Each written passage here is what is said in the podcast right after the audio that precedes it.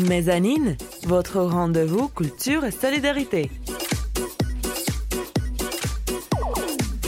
À tous les auditeurs, bonjour, bienvenue dans la mezzanine, votre émission Culture et Solidarité. Tous les 15 jours, nous invitons celles et ceux qui font Strasbourg. Artistes, entrepreneurs, associatifs, nous vous donnons la parole. La mezzanine, c'est aussi des contenus sonores inédits, reportages, fiction et théâtre radiophonique. Bienvenue à tous les auditeurs, Cassandre, Sylvain et Joachim au micro. Nous sommes heureux de vous retrouver pour la seconde émission de la rentrée. Mezzanine, votre rendez-vous culture et solidarité. Cette semaine, dans la mezzanine, nous avons le plaisir de recevoir le youtubeur Thomas Endrezik. Bonjour. Euh, bonjour tout le monde. À l'écran, vous partagez la vedette avec euh, Florian Lindin. Ouais, Lidin, exactement. Voilà. Maxime Rodez. Alors, s'ils ne sont pas présents physiquement euh, avec nous aujourd'hui dans les studios, eh bien, euh, voilà, on va dire qu'ils sont là quand même tout Ah oui, on les a, nous. on les a dans le cœur, on les a dans le cœur, ils sont là. Voilà, ouais. et puis ils sont peut-être là, comme ça, leur présence est peut-être un C'est ça, peu, je les ai emmenés un petit bout d'eux, voilà. Voilà, c'est très bizarre, c'est très bizarre. très mais au moins ça prouve qu'on y pense. Ouais. Donc en tout cas voilà, euh, bah, on va regarder Mm. par là. Tiens Sylvain, toi tu peux regarder par là, et puis on va les saluer. Donc un grand bonjour à vous, Florian Bonjour. et Maxime.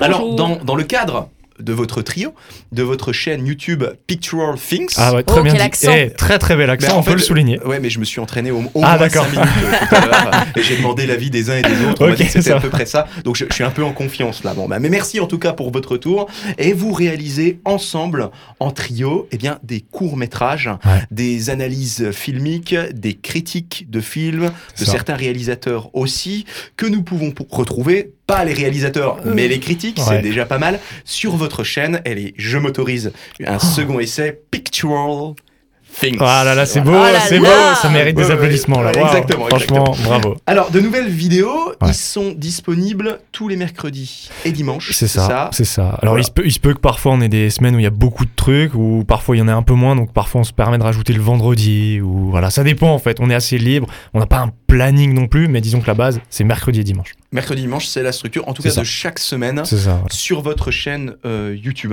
Donc, il suffit en fait, de, de- dans, dans le petit, dans la petite barre de recherche, j'imagine, Oui. d'indiquer Picture Things. Totalement, et on a, on a notre, notre chaîne qui apparaît directement normalement. On est très bien référencé là-dessus, donc on est plutôt content. Ils ont même une carte de visite. Waouh Eh ouais. Je vous la donnerai, c'est cadeau. Oh oui, merci. J'espère que j'en ai encore en fait. T'inquiète, moi je l'ai, je l'imprimerai Yes, au pire, je leur donnerai. Ouais, non, sinon, euh, on a une photocopie aussi. on va pouvoir faire en sorte. Bon, alors, euh, Thomas, Thomas Andresic, euh, Ouais. qui est Thomas? Ah bah, Ah, bah, euh, qui, bah, on se le demande. Non, bah, Justement, on est curieux. Ah bah en fait je, je- je suis un peu comme tout le monde, hein. il y, a, il y a rien de très euh, marquable. Euh, moi j'ai rencontré Maxime et Florian en fait euh, pendant mes études, simplement on s'est rencontrés et on est trois passionnés d'audiovisuel et euh, on s'est dit bah pourquoi pas faire du cinéma ensemble parce que dans le cadre de nos études on n'avait pas vraiment l'opportunité d'en faire. Donc on s'est mis en groupe, on a commencé par un premier petit court métrage, euh, on a chopé des petits, des petits contrats à droite à gauche aussi euh, pour se développer professionnellement. Et euh, bah, de- de fil en aiguille, j'ai envie de dire, on a commencé à se dire ah, pourquoi pas s'orienter vers YouTube par exemple, qui est un média disponible à tous, où on peut vraiment s'exprimer dessus. Et voilà, donc là on est un peu sur YouTube, en même temps on fait des courts-métrages, on va en festival, on était à Cannes cette année au Short Corner, enfin voilà, on est un peu partout, mais nous c'est le cinéma principalement, et après euh, en plus on se dit bah voilà, YouTube, euh, des projets pro, on enchaîne quoi. Et toujours dans le cinéma, dans l'audiovisuel, principalement. Et pourquoi Picture Things? Ah chose je sais pas chose si j'ai le droit de le dire. en français. hein. Alors, mais c'est- tout bête, mais la première fois qu'on s'est donc rencontrés, euh, c'était à l'IUT, on a fait un concours. Hein, le but, c'était de filmer euh, un métier, en fait, pendant deux minutes, et il fallait un nom de groupe. Et à la base, euh, je, je crois que c'était une période où je regardais pas mal de séries, et je pense que j'avais peut-être euh, Stranger Things euh, au- au- dans la tête. Et vraiment, hein, c'est sorti tout seul. J'ai dit, Euh, les gars, euh, Pictural Things. Et en fait, j'ai dit, bah, c'est pas grave, on effacera plus tard. Mais on l'a jamais changé, en fait. Du coup, voilà. C'est un nom qui est parti comme ça, mais il est sorti de nulle part. Bah remarque, ça sonne mieux que Pictorial Blinders. Oui, c'est vrai. ce qui veut dire, ce qui veut dire. Ah, je ne sais pas. Non, mais voilà. Sylvain Despaul sort de ce corps. Et alors, quel a été le déclic pour lancer votre chaîne Picture of Things? Euh, alors le déclic c'est très simple, c'est euh, nous on était on n'est pas youtubeurs, on n'aimait pas trop de se dire Ah, on va être comme des youtubeurs. Et en fait on va voir beaucoup beaucoup de films, c'est-à-dire que toutes les semaines on va voir les films qui sortent. Et il y avait beaucoup de gens qui nous demandaient ouais vous avez pensé quoi de ce film? En privé. Et on était un peu on avait un peu marre de répondre à chaque fois les, les mêmes choses. Donc on s'est dit eh venez on, on va on va se filmer en train de dire ce qu'on a pensé des films et on va les mettre sur YouTube ce qui fait des critiques en fait simplement et du coup, bah, c'est grâce à ça qu'on a commencé la chaîne YouTube. On s'est dit, bon, bah voilà, on a commencé avec euh, cette année, en plus, il y a quelques mois, avec une petite critique. Et après, on s'est dit, bah, on pourrait faire des contenus un peu différents. Et au final, bah, on se met à mettre euh, des courts-métrages aussi et tout. Enfin voilà. Et des gens peuvent nous découvrir grâce à ça. On a eu des contrats grâce à ça. Donc des gens qui professionnellement nous voient et disent, ah, j'aime bien ce que vous faites, j'ai besoin de tourner un clip. Boum, go. Et puis voilà, quoi. Donc c'est cool. Alors, vous parlez de compétences, enfin, en tout Mm. cas, de, de- il y a une dimension professionnelle dans votre activité de youtubeur. Alors, y a-t-il, selon vous, des compétences particulières et même nécessaires pour démarrer en tant que youtubeur sur YouTube? Euh, euh, bah, je dirais que ouais je dirais que la compétence principale c'est bon déjà faut faire ce qui nous plaît parce que si on fait quelque chose qui nous plaît pas bah euh, on sent on le sent dans le contenu en fait. C'est à dire quand on aime quelque chose et ben on va le voir euh, on va voir qu'on aime ce qu'on fait. Et euh, bah, après la compétence pour faire de la vidéo ce serait savoir les bases au moins de la vidéo disons. Mais mais je dirais que le truc c'est sur YouTube si on veut à peu près sortir du lot il faut produire un peu toujours euh, un contenu assez régulier c'est à dire que En tout cas, il y en a une hein, qui est sortie du lot, Janis Joplin, je pense que vous connaissez, dans les années 70. Oui. Illustre dame, Oui, très militante, notamment pour la condition des femmes, une parole plus que jamais actuelle. Moi, je vous propose de voyager un petit peu Oui. avec Janis Joplin, Cry Baby, tout de suite dans les studios.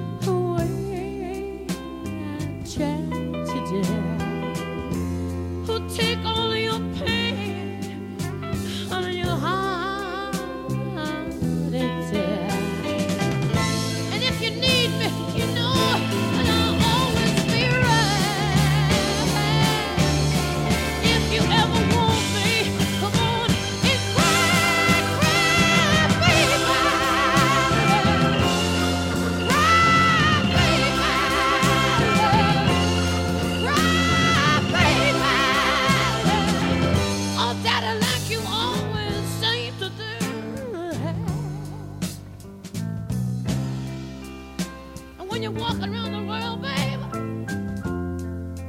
you said you're trying to look for the end of the road. You might find out later that the road will end in Detroit. And the road will even end in Kathmandu. You could go all, all around the world trying to find something to do with your life, babe. When you only gotta do one thing well. You only gotta do one thing well to make it in this world, babe. You got a woman waiting for you there. All you ever gotta do is be a good man one time to one woman, and that'll be the end of the road, babe. I know you got more tears to shed, babe. So come on, come on, come on, come on, come on,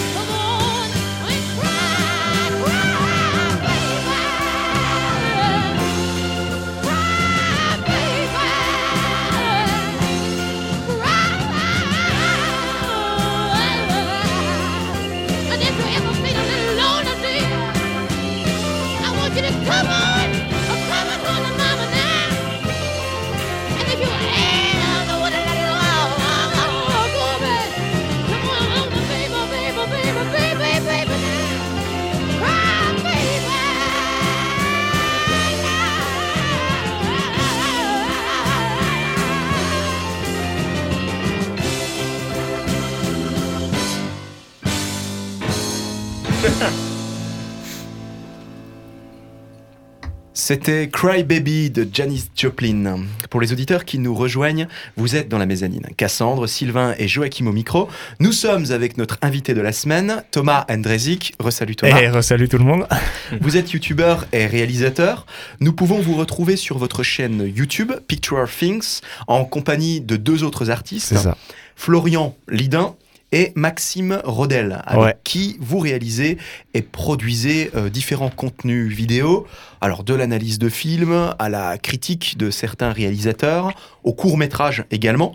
C'est tous les mercredis et dimanches, mais pas que, ça peut aussi Ouais. être d'autres jours de chaque semaine, en tout cas chaque semaine, que nous pouvons vous retrouver sur votre chaîne YouTube Pictural Things. Alors, qu'est-ce que ça signifie pour euh, tous les jours d'exercer le métier de youtubeur pour vous Ok. Euh, et ben c'est c'est quelque chose à plein temps, c'est-à-dire que on y pense tout le temps et euh, bah, on a des idées un peu tout le temps. On va se dire ah ça ça pourrait être bien dans une vidéo, ça non. Euh, ouais, enfin c'est- un truc qui reste en tête. C'est pas comme un métier normal où on a des horaires fixes et voilà on sort, on pense à autre chose. Là, avoir le nez dedans, c'est tout le temps penser à ça. Ce qui peut être parfois un petit peu contraignant aussi parce que du coup on n'arrive pas à sortir du lot. Donc euh, voilà. Et euh, moi, je voulais savoir, euh, vu que vous êtes un trio sur cette chaîne, euh, est-ce que chacun a, comment dire, ce que j'avais vu, vous aviez fait trois vidéos, c'était des vidéos conseils Oui. sur comment faire un court métrage, et chacun en avait présenté un. Chacun avait une partie pour expliquer Voilà. une étape de construction d'un film. Alors du coup, est-ce que chacun a un rôle bien défini, un univers bien défini dans cette chaîne Oh ou- oui, en fait, vu qu'on est trois, comme je le disais, cha- chacun justement a ses spécialités. Euh, Maxime, par exemple, euh, va être à la technique, donc c'est lui qui va gérer l'image de ce qu'on va filmer. Florian, lui, va être plutôt euh, au niveau acting, c'est, il va jouer, euh, il va écrire les scénarios aussi, c'est lui un peu le, la tête pensante des histoires. Et moi, je suis, je suis le mec qui va un peu gérer tout ça, produire, réaliser. Et voilà, je suis le mec qui va venir les émi- qui va venir faire les émissions de radio aussi. Enfin, je suis le mec qui fait le market. Voilà, C'est- je suis le producteur. non, mais voilà, chacun a son domaine de prédilection. Et après, sur YouTube, chacun a des sujets ou des thèmes qu'il préfère, qu'il aborde. Et si maintenant il y en a un qui dit Ah, moi je veux faire un, euh, je sais pas, un- un- une critique sur un film en particulier, c'est lui qui va la gérer, par exemple. Enfin, voilà. Et alors, est-ce que vous diriez que le métier de youtubeur se professionnalise aujourd'hui? Ah ouais, Entre le moment où vous, où vous avez commencé ouais. et aujourd'hui? Alors après, nous, on est vraiment qu'au début, je le sais, parce qu'on n'a pas encore énormément d'abonnés et tout. On vient de se lancer il y a à peine quelques mois, mais euh, ça grimpe quand même pas mal. Et je vois surtout ça avec euh, des grands youtubeurs connus qui, bah voilà, c'est leur métier. C'est un métier qui n'existait pas il y a quelques années, et maintenant des gens vraiment peuvent en vivre. Euh, on a déjà travaillé avec deux, trois euh, youtubeuses assez connues qui ont 200, 300 000 abonnés et qui en vivent. Donc euh, c'est vraiment super sympa, et voilà quoi. Donc je pense sur le long terme, c'est un truc qui peut être euh, plutôt encourageant quoi, pour des gens qui veulent se lancer.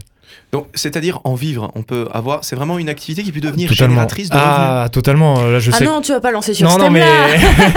Non, Alors, c'est- ça vrai. paye combien Et moi, alors, moi, franchement, c'est une question qui me taraude. Non, alors évidemment, vrai. ça doit dépendre aussi des accords euh, commerciaux que vous avez avec ça. certaines boîtes, et même peut-être la question la plus fondamentale, et, et je vais quand même vous la poser cette question, euh, le nombre.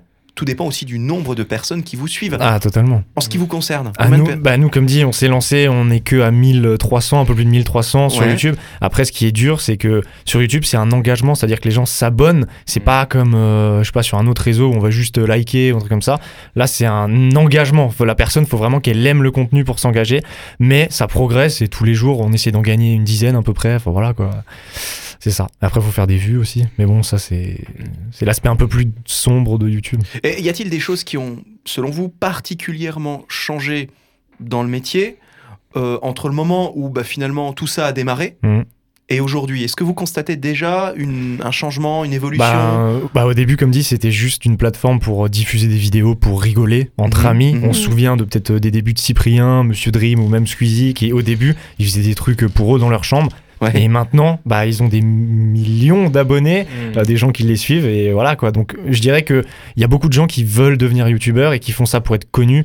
Moi, je, je préconise pas, enfin, je veux dire, faites ça parce que ça vous fait kiffer et euh, faites-vous plaisir. Si ça marche, tant mieux. Si ça marche pas, c'est pas grave. Je sais qu'il y a des gens qui veulent vraiment juste être youtubeurs. Alors ouais, il y, a- il y a effectivement cette, euh, cette idée de voilà de, de s'inscrire dans quelque chose. On Ça. veut des likes, on veut des likes, on Ouais. veut des likes. Bon après pourquoi pas? Je veux dire, il Oui, y a pas si d'un côté. euh, bon, mais en quoi Alors une question voilà qui est, qui est très très générique, Mm. mais en quoi quelque part votre activité de, de youtubeur, votre métier, en quoi ça fait sens pour vous aujourd'hui? Bah, pour nous, en fait, euh, c'est comme à la base, c'était une vitrine YouTube. Ça nous permettait d'exposer ce qu'on voulait montrer aux gens, en fait. Donc, quand on avait des productions, on disait, bah, allez voir ce qu'on fait sur YouTube. Voilà. Mm. Et du coup, ça nous fait sens parce que, ben, grâce à, grâce à ça, il y a des gens qui nous remarquent et il y a des gens qui nous suivent, qui nous aident. Et en fait, on a juste envie, c'est de continuer pour grandir et avoir de plus en plus de personnes qui, bah, voilà, qui peuvent nous suivre, en fait. Visez-vous un public particulier? Oh, pas du tout. Vraiment, pas de public. euh, franchement, euh, je sais qu'il y a beaucoup de jeunes sur YouTube, forcément, mais euh, non, nous, vraiment, on, on vise tous les amoureux du cinéma et même plus. Enfin, tous ceux qui ont envie de découvrir, apprendre des choses aussi. Parce que sur cette chaîne, on, on fait apprendre des choses aux gens. Comment on construit un film, quelles sont les étapes. Et, et voilà, faire découvrir des choses que le public ne sait pas. Et même nous, ça nous apprend des choses en faisant bah, des vidéos. On apprend forcément. Donc, euh, c'est un peu notre école de cinéma à nous, en fait. Voilà. Et vous avez une petite idée voilà de l'âge éventuellement moyen de vos euh, de Oui, vos alors sur YouTube, il y a des analytics, donc euh, ça explique un peu. Et des analytics ouais, c'est Qu'est-ce un, un outil où on peut voir, bah, par exemple, d'où on est regardé le plus sur Terre, euh, le pourcentage. Je sais qu'on a euh, de nos abonnés 0,5% d'abonnés au Canada, par exemple. Enfin voilà, des Oh. choses comme ça. Et Ah je ouais. sais que la moyenne d'âge qui nous regarde, c'est du 18-24 ans à peu près. Voilà, Mm. c'est 18 Bah après, 24 ans euh, c'est ça. ça. Ça commence à. Je trouve que plus ça avance, plus euh, YouTube euh, touche à peu près tous les âges. ah oui. Oui. Puis en plus, votre chaîne, elle peut vraiment s'adresser à tout le monde parce qu'il y a, il y a vraiment un peu de tout euh, entre les courts-métrages et les conseils et euh, les critiques Mhm. euh, de films. Il y a un peu de tout, c'est un petit peu comme dans ta chronique, Cassandre, et justement, bah, c'est Ah. le moment. Mezzanine, la chronique culture de Cassandre. Oui, parce que je suis cultivée.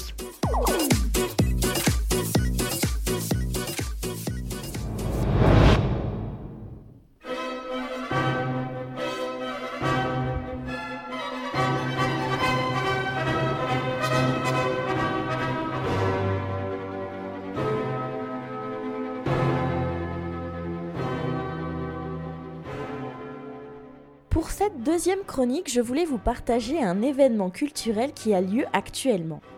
Jusqu'au 1er décembre, la compagnie La Méniage s'est installée au sein du théâtre du Cube Noir pour nous présenter un chef-d'œuvre du théâtre classique, Les fausses confidences de Marivaux. Dans un Paris du XVIIIe siècle, Dorante, un charmant jeune homme sans fortune, aime désespérément une riche et jolie jeune femme, Araminte. Grâce aux artifices de son valet Dubois, Dorante va tenter de conquérir le cœur de sa belle. C'est au sein de cette comédie d'intrigue que je suis partie à la rencontre du metteur en scène Jacques Bachelier qui m'a ouvert la porte de Marivaux et de sa poésie du cœur. Bonsoir Jacques Bachelier. Alors Les Fausses Confidences est, euh, est une pièce euh, qui est au cœur du marivaudage. Et qu'est-ce que pour vous le marivaudage C'est une, une pièce qui est au cœur de l'œuvre de Marivaux. On peut même considérer qu'elle est au sommet de l'œuvre de Marivaux. C'est une, c'est une- dans une certaine mesure, je pense, son chef-d'œuvre, son œuvre en tout cas la, la plus aboutie. Euh, et il est vrai que euh, dans le, dans le théâtre de Marivaux, euh, on pratique euh, ce qu'on a appelé à, à une certaine époque le marivaudage. Alors il y a plusieurs manières d'envisager ce marivaudage. Moi, la manière dont je l'entends, c'est euh, c'est l'art de parler à mots couverts, c'est-à-dire que on, on dit certaines choses, euh, mais d'une manière suffisamment détournée pour pouvoir dire qu'on ne les a pas dites, alors que l'autre a très bien compris qu'on les avait dites. Et dans le domaine amoureux, il est certain que ça fonctionne particulièrement, ce principe hein, de, de je t'aime moi non plus, si vous voulez. Voilà. Donc c'est comme ça que j'entends le marivaudage. Donc c'est un, c'est une, une utilisation détournée du langage euh, pour se comprendre sans s'engager trop. Et donc dans Les Fausses Confidences, vous interprétez le valet de Dorante qui s'appelle Dubois. Et je voulais savoir euh, quelle était un peu votre relation avec ce personnage. Ah, c'est une relation particulière. Je m'étais toujours dit que je terminerais ma vie marivaudienne avec Dubois. J'ai été marivaudien depuis mon plus jeune âge. hein. La première fois que j'ai vu les fausses confidences, j'avais 14 ans. J'en ai rêvé toute la nuit. Et,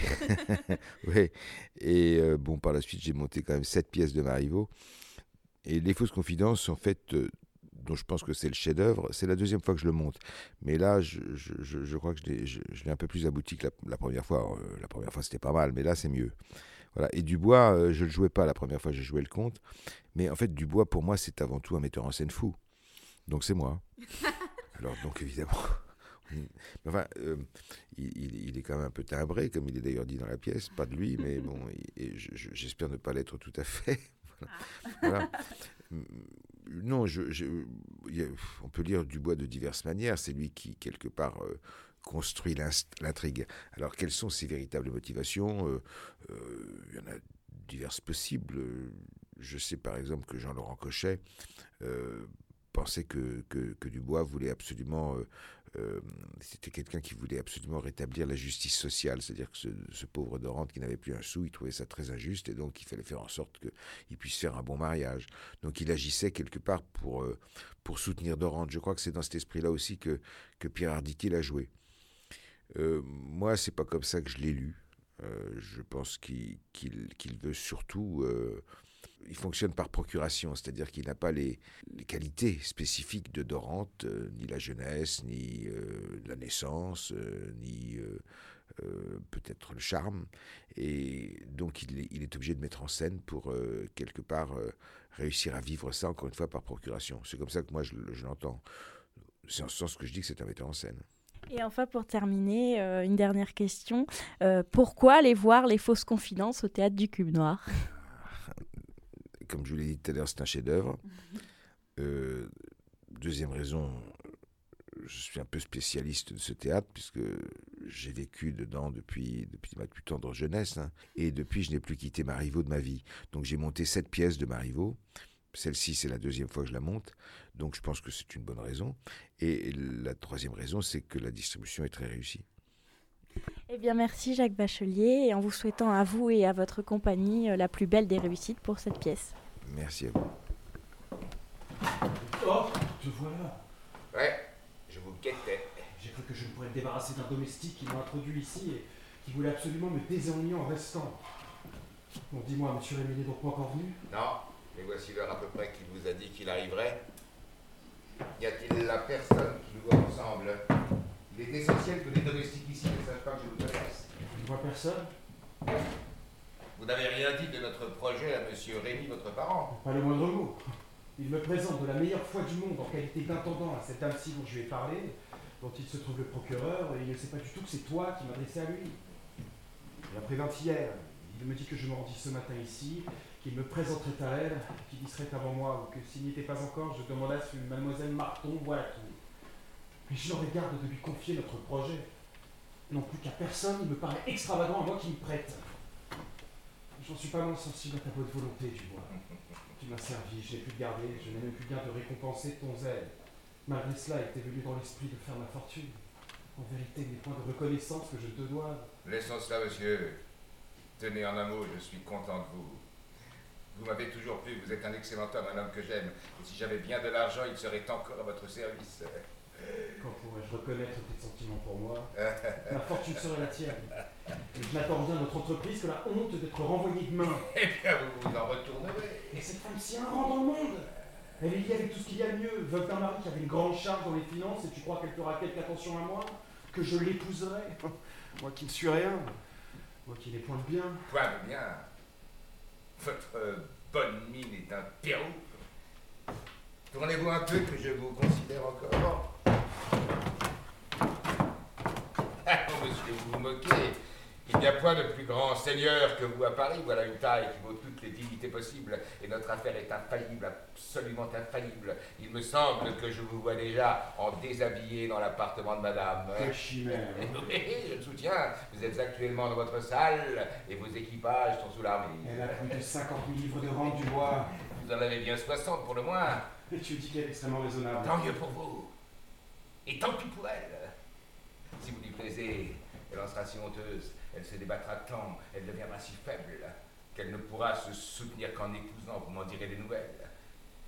Vous l'avez vu et vous l'aimez. Je l'aime avec passion et c'est ce qui fait que je tremble. Oh, vous m'impatientez avec vos terreurs et que diantre un peu de confiance. Vous réussirez, vous dites, je m'en charge, je le veux. Je l'ai mis là.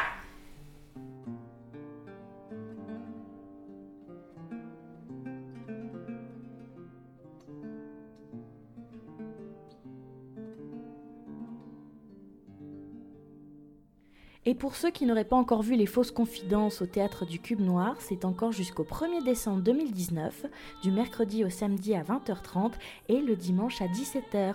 Pour plus d'informations, n'hésitez pas à aller sur le site de la Méniache, www.lamenniache.com.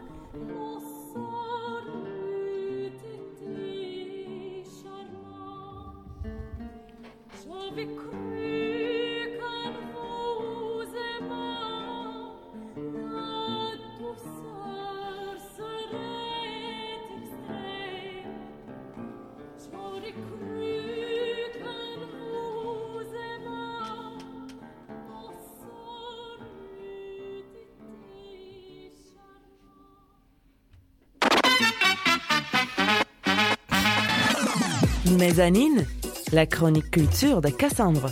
Oui, parce que je suis cultivée.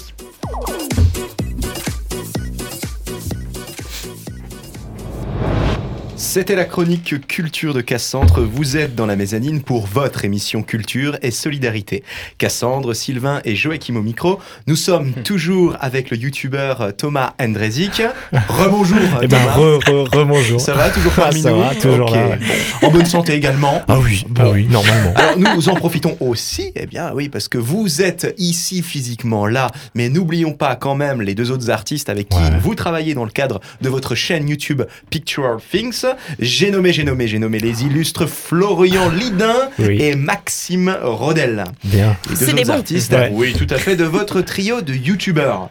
Alors ensemble, vous produisez et réalisez différents contenus vidéo, de l'analyse de films au court métrage, tous les mercredis et dimanches, parfois un petit peu plus, de chaque semaine, en tout cas, sur votre chaîne YouTube Pictural Things. En tout cas, on, on- en tout cas, on s'y tient depuis début d'année, là où on a commencé. Donc, euh, on, pour le moment, il n'y a pas eu de oh, on arrête ou on fait une pause. On se dit bah on continue. Donc là, pour le moment, ça va, tout roule. En tout cas, c'est la conséquence d'un rythme. Donc C'est on ça, est dans le vrai. Très bon rythme là, ouais. Et de l'analyse filmique au court métrage, vous produisez chaque semaine donc des contenus vidéo. Alors avez-vous une méthode, une façon de faire ensemble, notamment dans le cadre d'une catégorie de vidéos que vous produisez, Mm. l'analyse filmique Eh ben, en fait, on va un peu se calquer sur l'actualité. On, a regardé ça, on s'est dit, bah, c'est un peu le, moyen d'aspiration le, plus, enfin, celui-là qu'on peut le mieux avoir de nos jours. Donc, on regarde un peu les dates de sortie des films, on regarde un peu euh, l'actualité des acteurs, des réalisateurs, et on va se pencher là-dessus. On va se dire, bon, ben, il y a ce réalisateur qui va sortir un film euh, fin décembre.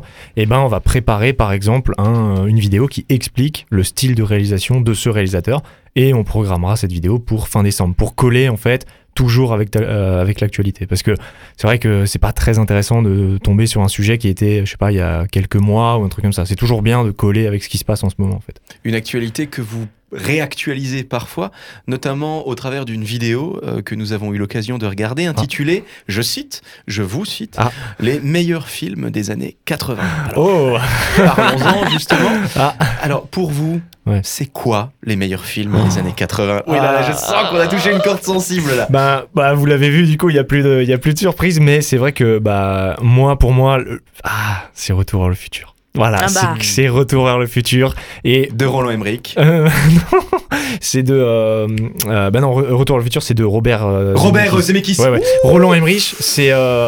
C'est un lapsus, mais Roland Emmerich, c'est euh, Midway, c'est 2012, euh, c'est. euh, Midway, c'est le dernier qui est sorti. C'est le tout dernier qui est sorti. Dont ouais. vous avez fait une chronique. On a fait une critique dessus, ouais, ouais. D'accord. Non, Bon, Robert je suis pas allé le voir. hein. Non, non, mais euh, euh, Mhm. très bon film au passage. c'est un bon divertissement. Non, pour moi, les- le, le meilleur film des années 80, ça reste Retour vers le futur. 1, 2 et 3, c'est un gros film pour moi et ça reste peut-être même le meilleur film de tous les temps pour moi. C'est un de mes préférés. Donc. Et euh, en parlant des meilleurs films, euh, de toutes les critiques euh, Mhm. que vous avez fait pour l'instant, pour toi, c'est laquelle euh, le- lequel film euh, t'a vraiment marqué de toutes les critiques Donc, que vous avez fait En gros, cette année, c'est ça cette année Quel ouais. est mon euh, top 1 de cette année pour le Voilà. moment Alors, sachant qu'en fin d'année, on, on a pour projet de faire le top, c'est-à-dire qu'on fera un gros top 10 où chacun donnera ses meilleurs films pour cette année. Mmh. Actuellement là, actuellement, donc les trois, on fait une liste de tous les films qu'on voit cette année. Je sais que Maxime qui est pas là, lui, il est à 177 films vus cette année, Ah que oui. non mais que de l'année 2019. Donc en fait, il essaie de tous les voir. Moi, j'en suis que à 90, donc ça va. Mais euh, Vous avez au moins la carte UGC illimitée, euh, j'espère. en fait, on, bah oui, on, a un, on a un truc comme ça parce que sinon ça fait mal. Moi, mon top 1 pour le moment, et je sais qu'avec Florian on a le même, c'est le Joker. Ah bah Oh là là Oui. là là là. C'est vrai. Non mais là la performance de l'acteur Joaquin fou. Phoenix Mais est juste hallucinant. les, les plans, vous les... allez me taper mais Ah ouais. je l'ai pas encore Il faut vu. mais justement, Ah, mais ça, justement. T'as la Ah, chance de pas l'avoir encore vu, tu peux y aller, Oui. mais alors vraiment. Il faut que j'y aille euh, Ouais. à la relâche. j'y D'ailleurs, Cassandre, on t'invite, hein, tu l'auras compris euh, tous, euh, à aller voir le Joker. mais, mais je on vous sais invite dès, dès également, que je euh, croise des gens. On, invite également les auditeurs, hein, je pense. euh, Et je pense d'ailleurs que Sylvain, avec le Sylvain d'épaule, tu pourrais faire euh, voilà, une spéciale punchline pour les auditeurs qui nous écoutent en faveur du Joker. Et tu sais que je suis tellement stressé que je pourrais avoir le rire du Joker dans le film. Donc voilà, Ah bah, attends, on peut peut-être s'en inspirer. ouais, bien- La Ah oui, figure était joli. bonne. Là, Ah oui, parce que l'histoire du Joker, on Ouais. peut quand même faire un petit aparté là-dessus. Euh, c'est pas un film, en tout cas pour moi, de super-héros. Ah, on du se retrouve pas avec Pas cette du espèce tout. d'entité C'est du ça. bien, Mm. du mal. On n'est pas dans un Avenger. Non, Hein. c'est ça qui est Mais c'est plus quelque part une démystification, une déconstruction Mm. de la figure du héros. Le Joker n'a jamais été aussi humain Ouais. Mm. que dans celui euh, interprété, et je dirais même incarné, Mm. euh, Par Joaquin Phoenix. par Joaquin De toute façon, moi, j'ai pas vu le film, mais franchement, Joaquin Phoenix, juste pour l'avoir vu, enfin, moi, il m'a marqué dans Gladiator, par exemple, quand il jouait Ah, commode. ouais, ouais. Quand on l'a annoncé, mais je me dis, mais c'est bon, ça, ça va rouler. C'était fou. évident que ça allait, euh, que C'est ça allait sûr que être c'est bien. de la, ouais, c'est de la valeur sûre. Même. Et quand il incarne également le, le Christ dans euh, Marie-Madeleine, Mm. Ah, un film pas qui est sorti il y a quelques, quelques mois, euh, que j'ai euh, que j'ai vu au cinéma Star Syntex à Strasbourg. Enfin, incroyable, quoi. Enfin, une interprétation aussi. euh, voilà. Il donne cher, véritablement, au personnage. Mais Mm. j'ai entendu, enfin, je vous ai Mhm. vu aussi, dans le cadre de cette vidéo dont nous parlons, les meilleurs films des années 80, dans le cadre de votre chaîne YouTube Picture Things, Mhm. Un film que vous avez fait ressortir quelque part de certaines oubliettes Ah. pas tout à fait oublié quand même, l'immense, l'immense Rambo de Ted Kotcheff. Ah bah oui, bah Rambo Ah bah, c'est la figure. Rambo c'est alors moi j'ai découvert les Rambo que l'année dernière. Je les connaissais mais je les avais jamais vus. Mhm. Et le 1 reste mon préféré. Ouais. Je, Je partage ton avis. Malheureusement, alors le 2 j'ai beaucoup aimé, après le 3 un peu moins, le 4 j'en parle pas trop. Et on a vu le 5 cette année. Euh, on était justement à Cannes, on a pu assister à la masterclass de, de Stallone. Ah ouais. directement, on a pu parler avec lui, bon on était dans une assemblée, on a posé deux trois questions, il était super gentil, vraiment euh, c'était fou de pouvoir parler à Sylvester Stallone quoi. Et euh, Ouais, c'est vrai que et et du coup, bah, il nous a vraiment bien motivé, il nous a expliqué un peu. Donc, on s'attendait vraiment à un Rambo 5 de fou. J'ai un peu été sur le Rambo 5 parce que y a, je trouve moins ce côté Rambo, plus ce côté euh, euh, ah, mexicain. euh, Enfin, ah, je sais pas. Je trouve que l'histoire, elle tire un peu en longueur. Il y a certaines choses dans le scénario qui arrivent, on sait pas d'où. Sa nièce, je savais même pas qu'il en avait une. Enfin, certaines choses qui. Voilà. Mais après, ça reste un bon film euh, à voir. Ouais, mais c'est vrai que ça se réchauffe un petit peu là. On est, sur quoi? On est sur le. le- c'était le cinq- 5. Le cinquième. Et- Voilà. The Last Blood, c'est ça? Ouais, Last Ouais. Blood, Mhm. et sachant que il parlait d'en faire un sixième, et dans sa masterclass, il a avoué Mhm. qu'il voulait pas voir mourir ses personnages, ouais. et qu'en Mhm. fait, il aimait trop ça. Par exemple, je sais pas si vous avez vu les Rocky et, euh, et Creed. Euh, bah, la Cre- Creed, c'est la suite de Rocky. Normalement, il aurait dû mourir dans Creed 2, mais euh, bah, il, a, il a dit non, et il veut continuer. Et là, il est apparemment en train de bosser sur un Rocky 7. Mm. Bah, c'est c'est vrai que le, le- le Rambo de Ted Kotcheff, on Mm. était vraiment dans la critique sociale. C'était vraiment Ouais. l'histoire des vétérans du Vietnam qui rentraient Ouais. euh, et qui étaient face à voilà un, mur d'incompréhension euh, extraordinaire. Eux avaient fait la guerre, mais c'était pas, c'était leur guerre quoi, C'est ça. quelque part. Mm. C'est ça. Et, et c'était un peu le thème de l'époque. Donc après, ce que je trouve bien, c'est qu'il a réussi à évoluer, à changer de thème. Là, on est dans un thème un peu plus avec euh, voilà le conflit de nos jours dans le cinquième. Mais bon. Puis il le dit souvent, c'est pas ma guerre. Ouais, c'est pas ma guerre. C'était pas ma guerre. Ouais. Ouais, Ted Kotcheff est un grand réalisateur. Il a sorti un film aussi dans les années 70 qui s'appelle Mhm. Wake in Fright. Ah, je l'ai pas Euh, vu celui-là. Je l'ai pas vu. Alors là, vraiment, je vous Ouais. invite vraiment, les auditeurs qui nous écoutent aussi, Mhm. à aller faire un tour de- du côté de, de ce réalisateur, Ted. Kotcheff, parce que Ouais. bah, c'est vrai qu'on n'en parle pas non plus. Non, c'est vrai. Franchement, euh, eh ben on fera peut-être un, faire un film comme euh, Ted Kotcheff, du coup. euh, Ah bah On expliquera comment faire un film comme lui. Ah, il a fait en tout cas des films étranges, et justement, on, a, on va célébrer un petit peu cette étrangeté avec l'illustre, le non moins illustre Jim Morrison. Tout de suite, on part en musique avec les Doors. People are strange. People are strange when you're a stranger. Faces look ugly when you're alone. Women seem wicked when you're unwanted. Streets are uneven when you're down. When you're strange, faces come out of the rain. When you're strange, no one remembers your name. When you're strange when you're strange, when you're strange. People are strange when you're a stranger. Faces look ugly when you're alone. Women seem wicked when you're unwanted. Streets are uneven when you're down.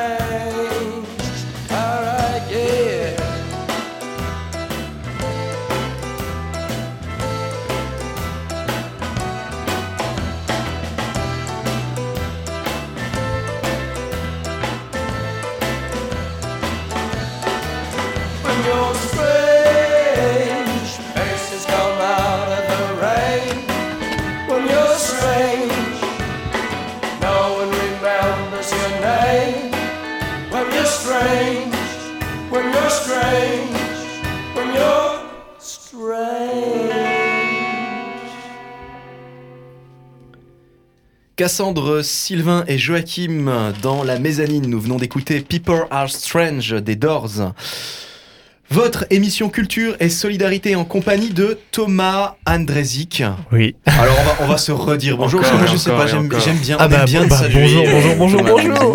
Vous êtes youtubeur, vous produisez et réalisez dans le cadre de votre chaîne YouTube Picture Things en compagnie de deux autres artistes, Mm. Florent Lidin, Florian. Florian, Florian. Florian Bon, c'est pas Lidin. grave. Oh, c'est pas compte, ça compte, ça compte. Il est pas là, il est là. ils sont Attention, pas là, ils sont- mais ils sont quand Ils même, sont tout autour de nous, ils peuvent peut-être nous hanter si on se trompe sur leur Peut-être, Ah. peut-être, hein. Et je t'invite vraiment à rire à la manière du Joker euh, quand, quand- quand ça te chante, hein, vraiment Sylvain. Oh N'hésite pas faut parce que j'aille voir ce film parce hein. que là j'en peux plus, tout le monde en parle. Ouais, là. Eh oui.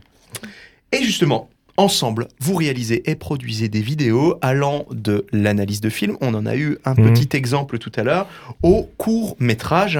Des nouveaux contenus vidéos sont accessibles plusieurs jours par semaine, en règle générale mercredi et le dimanche, mais ça peut déborder un petit peu. C'est ça. sur votre chaîne YouTube Pictural Things.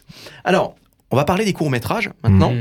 Euh, en se baladant un petit peu sur votre chaîne, on a trouvé euh, un teaser Ouais, d'un court-métrage à venir, en tout cas Mhm. je crois. Euh, Aurore. ouais, d'accord. Ok. Alors, euh, justement, qui est Aurore Euh, Ah. euh, Parlez-nous d'Aurore, Thomas, si vous Aurore. voulez bien. Alors, Aurore, euh, en fait, c'est un court métrage qu'on a réalisé début 2019 et qu'on a présenté au Short Corner à Cannes. Ok, on a eu la Oh. chance de pouvoir le diffuser là-bas. on l'a montré à des producteurs et tout. Enfin, c'était vraiment une superbe expérience. Et ce film a été réalisé vraiment dans le but euh, d'aller à Cannes au festival. Euh, donc pourquoi il n'est pas disponible sur internet? Pourquoi il n'y a qu'un trailer? C'est parce que ben, on l'a envoyé aussi à Mm. d'autres festivals et euh, bah, le petit truc c'est que quand on l'envoie à des festivals on n'a pas pas le droit. sur YouTube, ouais. C'est ça. Euh, Il y en a qui l'acceptent mais on Mais, voulait ouais. pas jouer avec le feu donc on préfère le faire tourner en festival et on le mettra sur YouTube une fois qu'il aura fait le tour et une fois qu'il sera revenu un peu à nous. Et Aurore, c'est un des films qu'on a le fait qui, qui, qui est le plus, je dirais, humain, le plus Mm. terre à terre. Et euh, ça parle d'une fille. C'est un peu un message en fait. C'est une fille qui veut se lancer euh, dans, bah, dans la carrière d'écrivain en fait, qui veut écrire des livres, mais qui est soutenue par personne. Mm. Tout le monde, bah, elle se prend que des râteaux en gros. Et en gros, c'est un peu pour montrer que faut soutenir les gens et tout. Et elle va faire des bons et des mauvais choix. Moi, j'en dis pas plus, mais voilà, euh, ça sortira euh, forcément sur YouTube à un moment donné, dès qu'il aura fini son petit tour des festivals. Quoi. Et pa- parlez-nous un peu de l'actrice. Qui a interprété Aurore? Et ben ça, c'est Iliana Gourdon. C'est euh, de base une amie à nous. euh, qui, euh, qui en gros on lui avait proposé le rôle parce que euh, c'était Maxime donc le troisième membre du groupe qui euh, avait cette idée de, de film on lui a dit ok bah tu réalises tu gères euh, tu castes et euh, du coup bah il a il a pensé à, à elle on lui a demandé et en fait, on a fait deux trois tests. On s'est dit putain, ça colle vraiment avec ce qu'on veut. Un jeu très soft, même très humain, comme je l'ai dit. Et il y a cette sensibilité euh, euh, justement à la caméra quand, quand on la filmait. On était limite en mode waouh, c'est beau ce qu'elle fait. Alors qu'elle n'est pas du tout professionnelle. hein, vraiment, c'est une amie à nous à la base. Mais c'est ça ce qui est génial, c'est qu'en fait, c'est la, la beauté des, de l'instant des acteurs. Quoi. Ouais, c'est ça. Très bien. C'est ça. Et du coup, bah, c'est naturel. On aime bien être dans le naturel. Et, et vraiment, genre, euh, nous, quand par exemple on fait un scénario, va y avoir le script. Euh, par contre, on dit toujours aux acteurs, si vous avez une idée, n'hésitez pas. Ouais. Voilà, tu Mm. vois, genre, laissez libre cours à l'imagination de chacun, en fait. Avez-vous produit et réalisé d'autres courts-métrages? Ah ouais, ouais. Alors, on a fait le tout premier qui s'appelle Démon. C'était un court-métrage d'horreur qui est disponible sur YouTube. On a euh, le deuxième qui s'appelle Freestime. Et celui-là, c'est moi qui ai réalisé et qui ai joué dedans. Et Freestime, Oh. c'était vraiment. C'était mon coup de cœur parce que, genre, c'est mon. Enfin, j'ai adoré le faire, adoré le jouer. Et, euh, et ouais, Freestime, c'était un gros, gros projet. Il y avait euh, énormément de monde, beaucoup, euh, beaucoup de jours de tournage. Enfin, c'était un gros truc, ouais. Bah, en parlant de freestyle, vu que tu, tu l'as ré- réalisé, comment tu as fait tu- Donc tu, tu réalises et tu joues dedans. C'est ça. Et du coup, comment tu as fait pour, euh, pour euh, comment dire, gérer les Ah. deux rôles en même temps? Eh ben, j'ai été épaulé de Maxime et Florian, c'est-à-dire que euh, moi, je faisais confiance à Maxime pour euh, les pour l'image, donc je Mhm. checkais avec lui à la fin de chaque prise. Si j'étais pas content, je lui disais. S'il avait oublié d'allumer la caméra, comme ce qui s'est passé une fois, je l'engueulais. Surtout que c'était sur une scène méga importante. où On, a- on avait des effets pyrotechniques, le truc explose, et là, je veux voir la scène, et Et il me regarde, il fait, bah, j'ai pas filmé. Oh Ah non. Non Là, là, là, t'es pas bien là. Bref. Et du coup, non, bah, le but c'est de faire confiance à son équipe et de pouvoir jouer librement tout en, bah, en sachant que derrière ils font le taf. Donc Mm. c'est ça. Et pour vous, réaliser un court-métrage, qu'est-ce que ça signifie? Ah bah ça signifie déjà avoir euh, une idée qui nous plaît, qui nous tient à cœur et vraiment s'investir à fond dans le projet. Euh, et quand je dis s'investir à fond, c'est vraiment euh, y aller quoi, tout gérer, tout organiser et se dire ok, on va le faire, on va, on va, on va tout faire en sorte. Il y a tout le temps des problèmes, mais il faut savoir passer outre et, et réussir à faire en sorte que ben tout se passe bien au final. Et bah ouais, réaliser ça, faut savoir gérer une équipe et savoir déléguer surtout. Plus important, il faut savoir Mm. déléguer et dire ok, toi tu fais la lumière, je te laisse faire la lumière. Après, s'il y a Et faire confiance. c'est ça, faire confiance. Des Euh, problèmes toutefois Une anecdote de tournage? Euh, une anecdote de tournage, bah, comme j'ai dit, euh, oh là là, Ouais, une caméra. anecdote de tournage. Bon, il y avait le truc de la caméra, Voilà. mais sinon, euh, bah, il y a une anecdote qui me revient, mais ça c'est de mes débuts. Vraiment une, une- qui m'a fait flipper au tout tout début. Donc avant même que je fasse Pictural Things je faisais déjà des projets moi personnellement. J'avais une espèce de web série et euh, et il y avait euh, une scène où il y avait des hommes cagoulés avec des armes qui devaient euh, voilà euh, entrer dans un bâtiment et tout.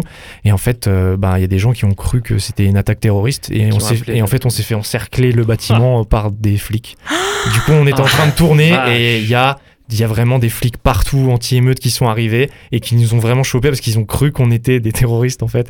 Euh, C'était vraiment mes débuts donc j'avais euh, j'avais euh, voilà j'étais au lycée voilà et ça fait flipper. Ouais, mais c'est juste hyper flippant. C'est bah, flippant parce que le pire c'est que la scène c'était l'acteur principal il était attaché et en fait il se faisait frapper par des mecs et pendant la scène euh, bah, l'acteur justement a vu au loin les, les mecs arriver les, les flics il a dit ouais arrêtez arrêtez et en fait ben euh, ils ont continué à jouer parce qu'ils ont pas vu les c'était un bordel. Bon, là, là, là, franchement, on, on fait appel au Sylvain d'épaule, ça ne va pas du tout. Mezzanine, la rubrique philo de Sylvain Depaul. Sylvain d'épaule, Sylvain d'épaule, le Sylvain d'épaule. Le Sylvain d'épaule. Le Sylvain d'épaule, le Sylvain d'épaule, le Sylvain d'épaule. Et oui, c'est à nouveau la chronique du Sylvain d'épaule. Eh, Bonjour. Bonjour. Bonjour. Aujourd'hui, nous ferons feu des deux épaules et ferons briller nos épaulières pour nous lancer dans le sujet ô combien vaste et intéressant de l'émission. Eh oui, la- le cinéma. Une affinité particulière s'est créée lorsque, avec mes deux comparses d'épaules, nous nous sommes plongés dans l'univers YouTube de notre invité. Il est là, seul, avec nous, pour représenter le trio composant sa chaîne, leur chaîne. Comme moi, ici, je suis seul, représentant le trio composant la chronique philosophique. Un dialogue, somme toute, entre les trios de la cinématographie et de la philosophie. Ça va faire de beaux plans à trois. Trêve d'épaulerie. Ce qui crée résonance dans cette chaîne est une rubrique en particulier, s'intitulant Faire un film comme, où nos youtubeurs nous présentent les différentes façons qu'ont les réalisateurs de créer et de penser leurs films. Une fenêtre ouverte vers les cieux des légendes du cinéma, et d'une certaine manière le Kamasutra du cinéma. de Stanley Kubrick à Xavier Dolan, en passant par Tarantino ou Woody Allen. Filmographie, réalisation, pour finir sur une création s'inspirant de la technique, de véritables fiches d'information pour se mettre dans la peau de nos idoles. Manque plus que Marc Dorcel pour se mettre dans la peau. Merci. Le réalisateur et le philosophe sont deux observateurs de notre temps. L'un par la caméra et l'œil, l'autre par la plume et l'esprit. Ils nous livrent notre monde sur un plateau, tantôt d'argent, tantôt de tournage. Portés par cette idée, nous pouvons lancer la nôtre, objet de la chronique. Non pas comment faire de la philosophie comme X philosophe, car le temps nous est malheureusement compté, non plus comment faire un film sur X philosophe, car nous ne sommes pas réalisateurs, mais plutôt pourquoi faire un film sur un philosophe. Il y a pléthore de réalisations ayant été faites sur les philosophes, à l'image de leur nombre. Si on sort du carcan de la terminale, euh, il augmente jusqu'à atteindre, atteindre la centaine. Documentaires, films de fiction ou encore téléfilms. Et oui, la télévision fait se côtoyer Colombo et Blaise Pascal, ou encore Emmanuel. Sartre, Kant, Descartes. Quelle est la raison derrière la volonté de transposer dans le grand ou petit écran ces figures que l'on ne connaît principalement que par les reliures ou le papier plus ou moins blanc? Nietzsche disait que chaque œuvre philosophique reflétait la vie de son auteur, ses angoisses, espoirs, doutes et plaisirs. Pour découvrir cela, il faut un esprit et une habitude de lecture, dont on peut trouver la description dans son œuvre Humain trop humain de Nietzsche, dans les premiers aphorismes. Et c'est là l'essentiel d'un film fait sur un philosophe. Faire passer du papier à l'écran, faire voir ce que nous ne pouvons que lire, porter la réflexion de la tête à l'écran. Comme notre trio YouTube montre que la séparation sacrée entre le public et le réalisateur n'est pas infranchissable et qu'elle repose en grande partie sur une pratique, la filmographie des philosophes efface elle aussi la frontière entre le penseur et ses lecteurs qui en deviennent spectateurs. Ce n'est plus simplement la pensée qu'on partage, mais c'est la vie que l'on ressent. On passe de la réflexion à la compréhension. Pour celles et ceux ayant envie d'aller plus loin sur le sujet, je ne peux que vous recommander cinéma- cinématographiquement parlant le film Freud Passion secrète, en- sorti en 1962 de John Huston, ou encore euh, un film récent, Le jeune Karl Marx, en 2017 de Raoul Peck. C'est une liste non exhaustive. On peut rajouter également Anna Arendt, sortie en 2013, ou encore Sade, en 2000, de Benoît Jacot. Il y a de la philo et du sexe. On a compris, on a compris. Philosophiquement, je vous conseille la, collection- Philosophie et Cinéma, éditée chez Vrin, où de grands films tels que Mort à Venise ou Fenêtre sur cour sont analysés philosophiquement. L'épaule gauche semble s'être tue. C'est sur ce silence que nous vous laissons. À dans deux semaines pour la chronique du Sylvain d'épaule. Les Sylvain d'épaule Mezzanine, la rubrique philo de Sylvain Depaul. Le Sylvain d'épaule, le Sylvain d'épaule, le Sylvain d'épaule. Le Sylvain d'épaule. Le Sylvain d'épaule, le Sylvain d'épaule, le Sylvain d'épaule. Pour les auditeurs qui nous rejoignent, vous êtes dans la mezzanine. Cassandre, Sylvain et Joachim au micro. Nous sommes avec Thomas Andresic, avec également d'une certaine manière Florian Lidin et Maxime Rodel, qui ne sont pas physiquement présents dans le studio, mais qui sont avec nous Ouais. Spirituellement, vous. tout à fait, dans nos cœurs. Un petit peu comme Sylvain, tu pouvais le dire. Nous passons de la réflexion À la compréhension. à la compréhension. C'est bon. Ah, J'en ai marre. on a le Joker. Voilà, nous. bravo, bravo, bravo, bravo. Alors, de, nouveaux, de nouvelles vidéos sont disponibles dans le cadre de votre chaîne YouTube que vous proposez avec euh, les deux artistes, Florian Lidin et Maxime euh, Rodel. Dans le cadre de votre chaîne Pictural Things, vous proposez des- du contenu vidéo allant eh bien, du court métrage. On vient de parler du court métrage Aurore que vous avez Ouais. proposé dans plusieurs festivals, euh, dont le teaser également est disponible sur votre chaîne YouTube Pictural. Things. Ça. Vous proposez également eh bien, des vidéos, vous produisez, réalisez des vidéos dans le cadre de l'analyse filmique et aussi la critique du travail de certains réalisateurs, dont, enfin, que Sylvain a notamment cité tout à l'heure Ouais. dans sa chronique du Sylvain d'épaule que nous avons d'ailleurs très largement apprécié dans la mezzanine. Ah, on vous remercie. De nouvelles vidéos sont disponibles tous les mercredis, tous les dimanches et pas que, parfois un petit peu plus, en tout cas de chaque semaine. Alors, avec les courts-métrages, euh, les analyses filmiques, les critiques de certains réalisateurs, à l'exemple de Kubrick ou Mm. encore de Luc Besson, quel contenu vidéo réalisez-vous encore dans le cadre de votre chaîne YouTube Picture Things qu'est-ce qu'on fait en plus, c'est Voilà. ça Oui, en plus. Ok, en plus de tout ça, euh, je sais que je sais que ah oui, je sais qu'on on fait quelques quelques vidéos de temps en temps où on explique, euh, ça va être des termes du cinéma. C'est un peu comme des cours. On va prendre une notion du cinéma, euh, la règle des tiers par exemple. Est-ce que vous connaissez la règle des tiers? Ah, pas du tout. Ah ok. Bah, la règle des tiers, par exemple, et on va en faire une vidéo et on va expliquer ce que c'est et en quoi c'est important au Et en gros, la règle des tiers, très simplement, c'est quand on a une image au cinéma, elle est coupée en trois et euh, ça montre l'importance, euh, par exemple, la place d'un personnage dans l'image va montrer son importance sur euh, la scène et sur ce qui se passe. C'est-à-dire que si le personnage prend deux tiers de l'image, et ben c'est lui qui impose sur le troisième Hmm. tiers. C'est ce genre de choses en fait. Et c'est quelque chose qu'on fait, je dirais, inconsciemment quand on regarde un film. On va se dire, ah oui, il est plus gros, ouais, voilà. Mais euh, ça a une notion, ça s'appelle la règle des tiers. Ce- C'est vraiment ce genre de, de choses qu'on explique. Euh, Il y a plein de sujets comme ça. Et de temps en temps, on se dit, bah, bah, pourquoi pas expliquer ça? Ça peut intéresser des gens. Et nous, au moins, ça nous apprend aussi certains termes. Comme je l'ai dit, euh, c'est une manière aussi de, de nous faire notre école à nous, de nous former. Et comme ça, on peut réutiliser ça dans nos productions plus tard, en fait. Et quels sont vos projets pour la suite? Euh, bah là, des projets, on en a pas mal. Alors, bien sûr, continuer donc euh, tout ce qui est euh, critique, vidéo YouTube. On a deux trois formats qu'on aimerait développer aussi sur YouTube. Donc des formats. là, ça serait un et si. Euh, ça serait un peu, euh, en gros, on prend un film ou un réalisateur, on dit qu'est-ce qui se serait passé si, par exemple, euh, bah, par exemple, si Sylvester Stallone n'avait pas joué dans Rambo ou dans Rocky. Enfin Mhm. voilà, prendre parce que Stallone, faut savoir que c'était le 12e choix dans le Rambo. À la base, c'était pas du tout lui. Le, ils avaient contacté 11 autres acteurs. Donc, et si c'était un autre acteur qui avait joué ça, qu'est-ce que ça aurait fait? Et là, ça serait vraiment de, de l'uchronie, en fait, partir sur une fausse, une fausse vie. voilà, parce que, en gros, c'est c'est un petit contenu qui nous plaît bien. On bosse dessus, donc on va certainement sortir ça. Et après, niveau des courts-métrages, on en a un gros euh, qu'on a envoyé euh, à, à des demandes de- d'aide, en fait, de subventions de la région Grand Est, euh, de la ville de Mulhouse. Et en fait, là, on, le dossier est prêt. Ça s'appelle Papillon et ça parle de la maladie d'Alzheimer, entre guillemets. Mmh. Et celui-là, est- c'est un gros gros truc. Il y a une grosse équipe dessus. Les comédiens, on est en train de faire le casting. L'idée, ça serait de le tourner l'année prochaine pour pouvoir l'envoyer à des festivals et reviser Cannes, du coup, dans deux ans. Mmh. Et ça, c'est un gros truc. On recherche justement de l'aide financièrement là-dessus. Euh, comme j'ai dit, on a contacté le Grand Est, on a fait les dossiers et on essaie de voir euh, avec des producteurs aussi. Voilà, on commence à contacter des prods et puis voilà. Ce qui est bien, c'est que le, le Grand Est commence à, à s'ouvrir de plus en plus au cinéma. T'as, euh, Il y a un dynamisme euh, autour du cinéma qu'il n'y a pas dans les autres régions. euh.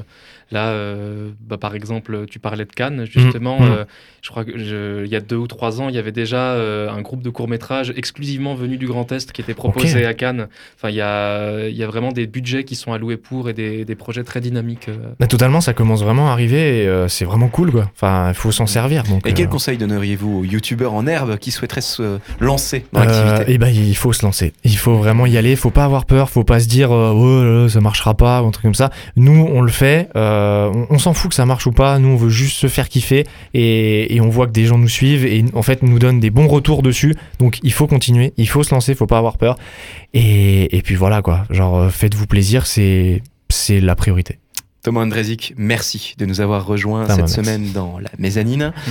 Merci également eh bien, à Florian Lidin d'avoir été spirituellement présent et aussi à Maxime Rodel, Ah, euh, le duo de votre trio de youtubeurs. on leur fait des bisous. Nous aurons d'ailleurs l'occasion de vous retrouver euh, avec ce trio sur votre chaîne YouTube Pictural Things. Avec ces deux artistes, vous réalisez et produisez des contenus vidéo allant de l'analyse filmique au court métrage, en passant par la critique de certains grands noms, de certains ténors de la réalisation cinématographique, pour ne pas nommer Stanley Kubrick, Woody Allen, Quentin Tarantino, Luc Besson. Nul, je crois, n'aura échappé à l'œil vigilant des Pictural Things.